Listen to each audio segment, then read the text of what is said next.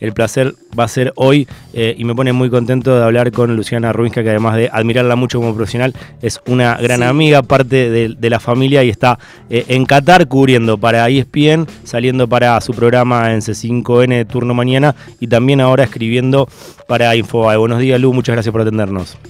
Y ahora para ustedes, ¿cómo están? ¿Cómo andan? Buen día para todos allá, buen mediodía. Acá ya son las para ser precisos y no pifiarle, dos menos cuarto de la tarde. Dos menos cuarto, claro. Así que estamos algo desfasados, pero muy bien. Seis horas más.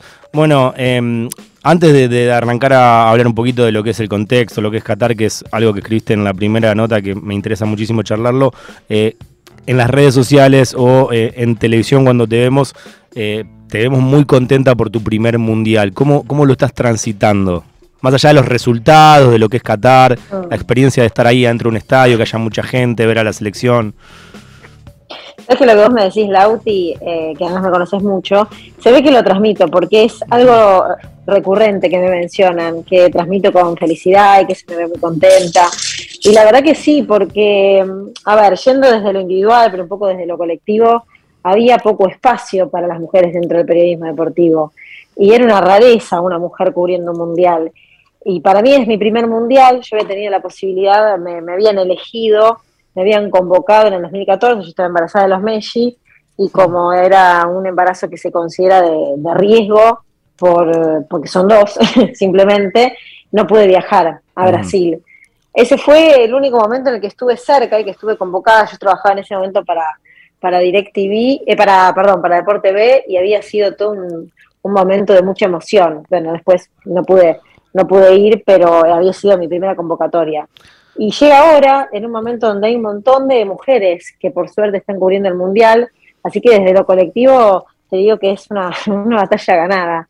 Eh, siguen siendo mayoría, por supuesto, los hombres, digo por supuesto porque tampoco el mundo se cambia de la noche a la mañana, pero sí es muy lindo ver cómo me encontré con muchas colegas eh, que permanentemente hablamos de, de, esta situación, que tenemos un grupo, de hecho, y trasladamos un poco lo que vamos viendo, inquietudes y estando comunicadas, pero que no, no, tiene precedente tanta cantidad de mujeres. Así que para mí es muy lindo, fue muy fuerte, o sea, me emocioné con el himno.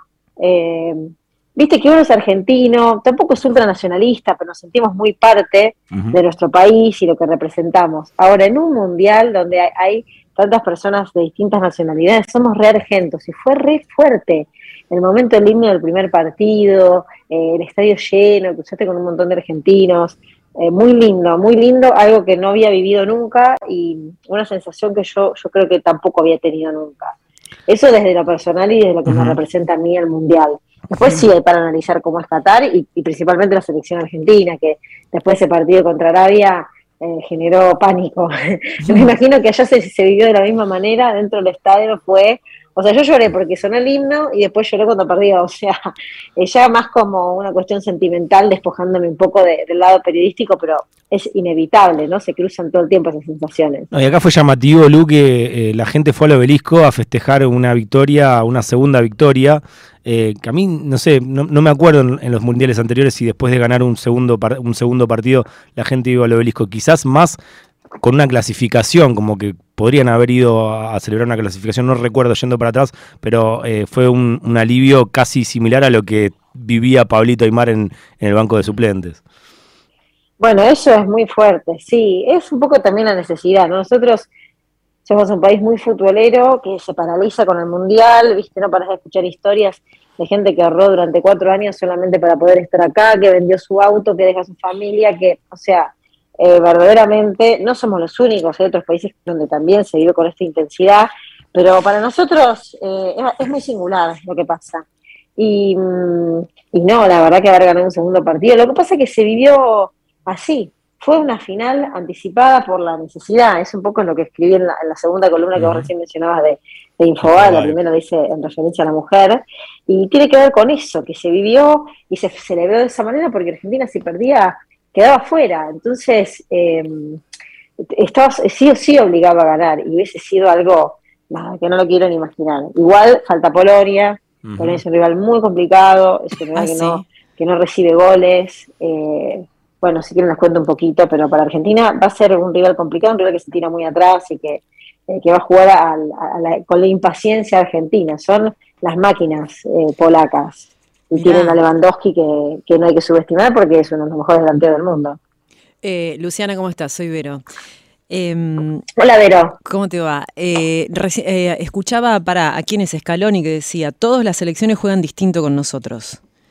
Eh, hacen un planteo diferente. Primero porque está Messi y por, todos los otros demás jugadores también. Y esto que vos decís también como que, bueno, hay que prestar atención entonces. No es que pasamos holgadamente, ¿no? Eh, Polonia, qué difícil se viene entonces.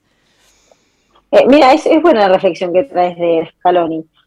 porque el mismo Scaloni habla que él se sorprendió mm. de, de los planteos.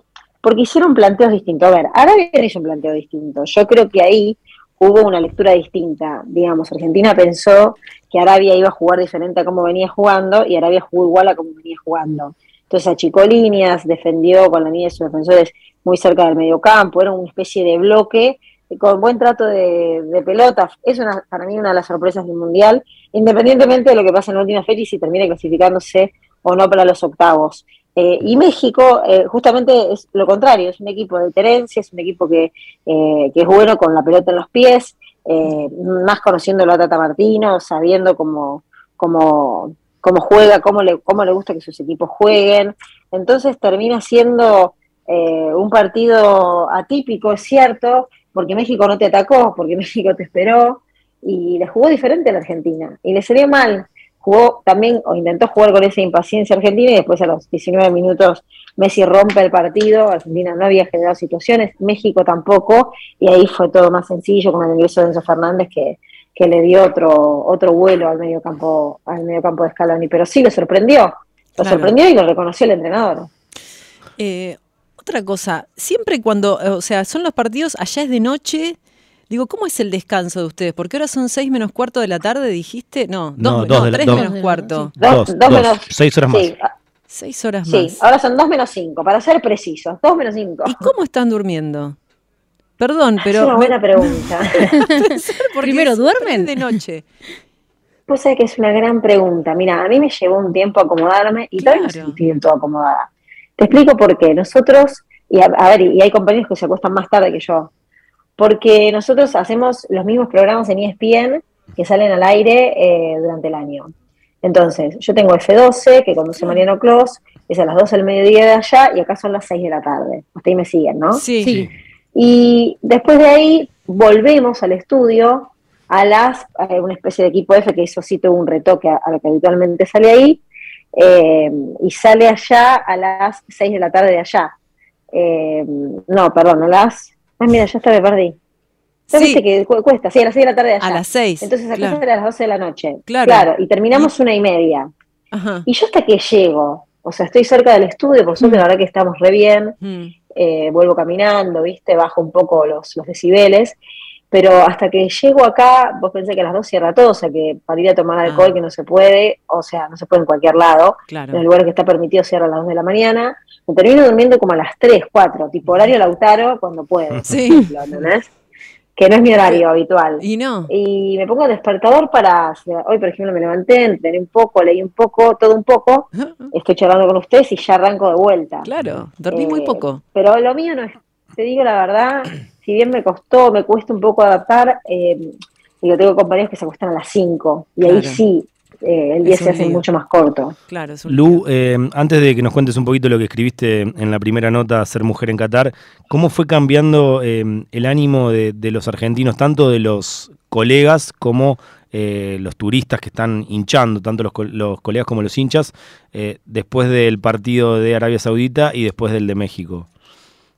Mira, cuando a ver, la previa de Arabia era todo, vamos a poner tres momentos. La previa, Argentina, candidata a campeona del mundo, dicho por nosotros, dicho por los eh, jugadores más importantes, dicho por los entrenadores, bueno, principalmente por, por Messi por, y por esto que logró la selección de Scaloni, que es la Copa América y una identidad muy grande con, con el juego y con, con los argentinos, ¿no?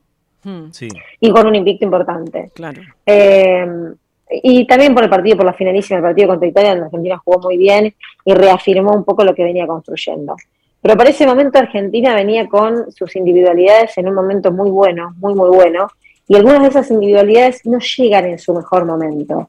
o porque arrastraron una lesión, o porque vienen con poca, o con, algo de inactividad, porque tuvieron una lesión y se están recuperando. Pero en síntesis, la previa era algarabía, euforia, vamos a salir campeón del mundo.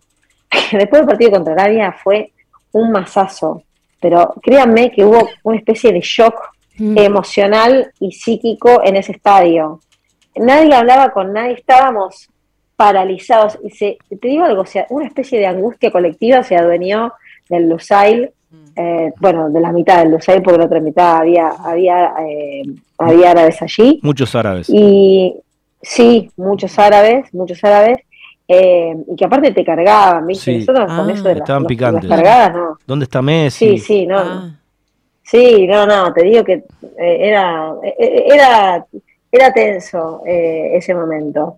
y bueno, y ahí fue como un baldazo de agua fría, entonces había como, como que hacer una revisión un poco de lo que había pasado en ese partido, como periodistas, digo, ¿no? Y, proyectar un poco lo que podía ocurrir. Yo creo que después llegó el, empate entre Polonia y, México, que eso a la Argentina le dio un alivio, a la Argentina en su totalidad, porque empezó a depender de sí misma. Y quieras o no, recibiste un golpe duro, jugaste mal, por aparte, digamos, Arabia le gana bien a Argentina, pero depende de vos mismo. Mm pero había un nivel de tensión, nerviosismo, presión que se vio reflejado cuando arranca el partido contra México. Yo no tengo dudas que lo que se vio dentro del campo de juego es parte de ese nerviosismo y de esa tensión. Y, después, eh, mucho más, más tranquilo, más mesura, no tampoco algo tan a ver, alocado como, como lo que se había sentido antes del Mundial, pero sí una vuelta a creer y en, confiar en el equipo, porque se fue adelante un partido complicado. Entonces ahora ahí para mí expectativa, ¿no? Como ni, muy, muy, ni tan, tan. Mm. Esperando porque el partido contra Polonia también va a ser eh, decisivo, ¿viste? definitorio. Pero con más optimismo, sin dudas. Con optimismo, ¿eh? Con optimismo, pero sin sobredimensionar el momento de la Argentina en el Mundial. Sí, Lu, antes mencionabas esto de. Anita, acá, ¿cómo estás? Buenos días. Eh, hola, Anita, ¿cómo, hola, ¿cómo andás? Mencionabas esto de la presencia de, profesionales y de colegas mujeres eh, cubriendo el mundial. ¿Esto lo ves en referencia argentina o también ves colegas de otras partes del mundo? Veo colegas en otras partes del mundo, en otras partes, en algunos es eh, menos frecuente, en otros es más frecuente. Igual somos minoría, ¿eh? Claro. Sí, digamos. No es que, eh, por ejemplo, el primer día que fui a FIFA, que tenía que ir a retirar la credencial, eh, casi no había mujeres, está bien, fueron varios días, por ahí justo el día que yo fui, pero eso es una muestra, ¿no? Eh, hay, hay pocas. hay, hay, muchos menos, pero repito, hay más que en otros mundiales, por lo menos en Argentina. pero sí es una tendencia, es una tendencia internacional, mm. Ani que hay menos mujeres que eh, cubriendo este tipo de eventos. Claro. Lu, em, viste que a Messi a veces se le exige que sea Maradona, ¿no? Eh, en adentro de la cancha y declarando. Eh, yo, a mí no me pasa, no le pido eso, pero me tranquilizó bastante la declaración después de perder con Arabia Saudita cuando dijo, le digo, le digo a los argentinos que se queden tranquilos que no lo vamos a dejar tirados. Em, ¿Te gustó esa frase? Sí, me gustó mucho esa frase. Sí, me gustó, me gustó que fue medio maradoniana, ¿no? Nos agarramos muchos acá de esa frase. ¿eh? Fue un poquito de lo que le piden, ¿no? Y yo estaba esperando que gane Argentina para poder usar ese corte otra vez, como que vamos Messi. Bueno, y después me llamó mucho la atención ¿Cómo declara Scaloni, que dice que hay que quitarle dramatismo, que es un partido de fútbol, que los pibes llegan con mucha presión a entrar a la cancha, que su hermano no puede creer que no vio el partido porque lo ponía nervioso y estaba en el campo dando vueltas para no ver el partido? Eh, bueno, llama la atención cómo le quita dramatismo a Scaloni y esa de Messi a mí me, la verdad que me puso en el bolsillo. me encanta lo que deciste, te voy a robar el concepto, fue una frase maradoniana totalmente totalmente maradoniana y de líder. A mí lo que me gustó de esa frase posterior, que, creo que ahí se, empezó a construir cierta tranquilidad, fue que estuvo muy mesurado. o sea, a mí me gustó un Messi reflexivo, un Messi, em, a ver, coherente con lo que pasó dentro de la cancha. A mí eso me gusta. Cuando yo escucho realidades eh, y opiniones, reflexiones de lo que realmente pasó, me gusta, ¿viste? Me parece que, que, no hay nacido que el que no quiere ver. Entonces se hizo cargo Messi de que Argentina no jugó bien, eh, Messi como otros jugadores, pero, pero también le llevó, sí, sí, llevó tranquilidad eh, y en esa frase bien de, bueno, van a hacer todo lo posible. yo creo que, que, sí, que fue un punto eh, saliente mm. de esas declaraciones. Y, mm, y después no sé qué más reflexión hiciste que también me pareció interesante. No, la Scaloni que hablaba del, dramatismo, que es un partido de fútbol, que contaba que su hermano no lo podía ver, que estaba en el campo y que no quería ver el partido. Mira, las dos caras, las dos caras de eso, eh, que era algo de lo que también me hubiese gustado escribir, ahora me quedó algo alejado, pero lo voy a retomar, tiene que ver con las emociones. Y mm es interesante lo que dice Scaloni, pero también es, a ver, es una utopía, es una, mm. es una ilusión, porque si él mismo cuenta, como vos recién remarcabas, lo del hermano, con el dramatismo con el que se vive, porque nosotros somos un país futbolero, y eso no lo vamos a cambiar, y lo vivimos de esa manera visceral, de esa manera donde parece que se nos va una parte de la vida, y somos así, y es cultural, y es social, y lo sentimos de esa manera. Yo creo que lo mejor es comprenderlo, analizarlo, pero me, parece piola que él emite un mensaje, a ver, tranquilizador principalmente para sus jugadores, ¿no? Me parece que fue un mensaje para los jugadores. Pero la otra cara de ese discurso era lo que vos recién decías, lo que había pasado minutos antes con un Aymar conmovido, emocionado, llorando, evidentemente desatando angustia, que ahí tenga que ver también con temas personales, seguramente también, pero que el desahogo de la victoria lo llevó a exponer su mayor sensibilidad. Y eso también tiene que ver de la manera en la que nosotros vivimos. Lu, eh, contanos un poquito lo que viste, que contaste en tu nota Ser Mujer en Qatar y ya, ya te dejamos tranquila, eh, pero quería hablar un poquito también sobre esta nota que es muy interesante. De hecho, eh, hablamos con Juli Capazo la semana pasada y le citamos tu nota, la parte que van a buscar a los dos varones a, la playa y a él le pasó lo mismo. entonces, contanos un poquito de qué estamos hablando cuando hablamos de Qatar, porque vos misma decís que no es lo mismo leer o que te cuenten que estar ahí viviéndolo. Es que te juro que no es lo mismo. es como las imágenes de las mujeres todas, eh, todas tapadas, eh, con solamente su mirada que apenas puede enfocar y focalizar, que verlo. Eh, fue muy llamativo. A ver, les cuento con la idea con la que yo venía, había leído mucho, conozco, em, me, me interioricé de lo que se podía, de lo que no, muchas cosas han llegado, por supuesto, a los medios argentinos y mm, sabía que me iba a encontrar con una cultura totalmente distinta. Yo no había estado en otro país árabe y mm, sabía cómo se vestían las mujeres, sabía las restricciones, pero todo eso que uno sabe, cuando vos lo ves reflejado en alguna restricción o en una mujer metiéndose al agua toda tapada y su marido al lado con el pecho descubierto, pudiendo disfrutar del sol, eh, y la mujer eh, no, eh, es choqueante también, es paralizante, fuerte, es una imagen muy fuerte. Y ese día había dos, pues estamos en la playa, todavía la playa se entraba gratis, ahora ya no, mm, pero antes de comenzar el mundial, sí, las playas son divinas, las reposeras son divinas, el agua es todo divino, o sea, todo, casi todo. Y en ese casi es fuerte porque estábamos, y viene una compañera mía y me dice, che, acompáñame a buscar a los chicos, a dos compañeros que no pueden entrar porque no dejan entrar a los varones solos. dale, no puede ser. Me dice, sí, no dejan entrar. Porque no te dejan entrar ni hombres solos ni hombres con hombres. Sí, grupo de amigos. Bueno, así que tuve que, hacer. Eh, llegué y al final nos dejaron entrar. No sé si aparecieron otros otros amigos, pero digamos, hice de, dama de compañía. Claro, claro. O sea, como una especie de, mujer puesta ahí en ese lugar para que puedan ingresar. Y, bueno, y después siguió, eh, porque en esa playa, tampoco son todas las playas iguales, esa es otra particularidad, es que son todas iguales, eso se vivió en esa, después en West Bay, que es otra que está al lado de esa de 12 que yo menciono, que es lo que pasó en esta situación, eh, no había inconvenientes.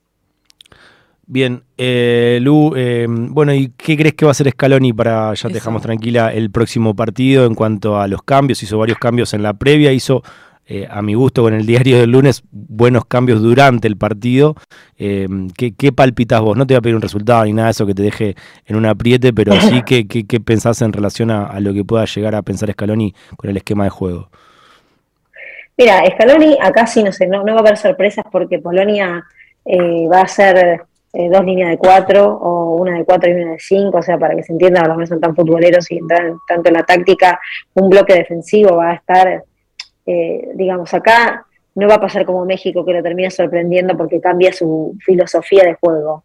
Polonia va a agruparse bien, cerquita de su arquero, eh, que es un arquero, eh, en la Juventus, no siempre titular, pero es un arquero solo a partidos, tiene un, momento muy bueno ahora en el Mundial, y va a esperar atrás y, va un poco a intentar sacarle la pelota cuando pueda a la Argentina y atacarlo rápido. Y ahí sí buscar a Lewandowski, que, que bueno, decía hace un ratito, ¿no? Eh, Robert Lewandowski es el emblema, el símbolo de la selección polaca y, es uno de los mejores delanteros del mundo. O sea, Polonia tiene elementos desde ese lugar para, para hacerle frente a la Argentina. Yo creo que como no lo va a sorprender, porque sabe a lo que Polonia le va a jugar, a mí me parece por rendimiento y por necesidad que se impone Enzo Fernández en la mitad de la cancha. El otro día fue el exjugador de River eh, totalmente gravitante en el juego, en el gol. Y, y, además Argentina va a necesitar tener otras variantes para atacarlo a Polonia porque va a estar bien agrupadito. Así que yo creo que ese va a ser un cambio y, yo creo que intuyo, a ver, el lateral por la derecha ha sido o Montiel o Molina y han ido alternando también en la Copa América. Ninguno en un nivel superlativo, pero en la selección eh, han cumplido. Yo creo que va, que va ahí estar alguna duda. Será o Montiel de vuelta o Molina pero más no creo que varíe. Me parece que después el equipo va a ser, va a ser el mismo, va a seguir Lisandro Martínez. Eh, ¿Y Enzo Fernández crees que es ahí, ahí está, como para entrar en cualquier momento?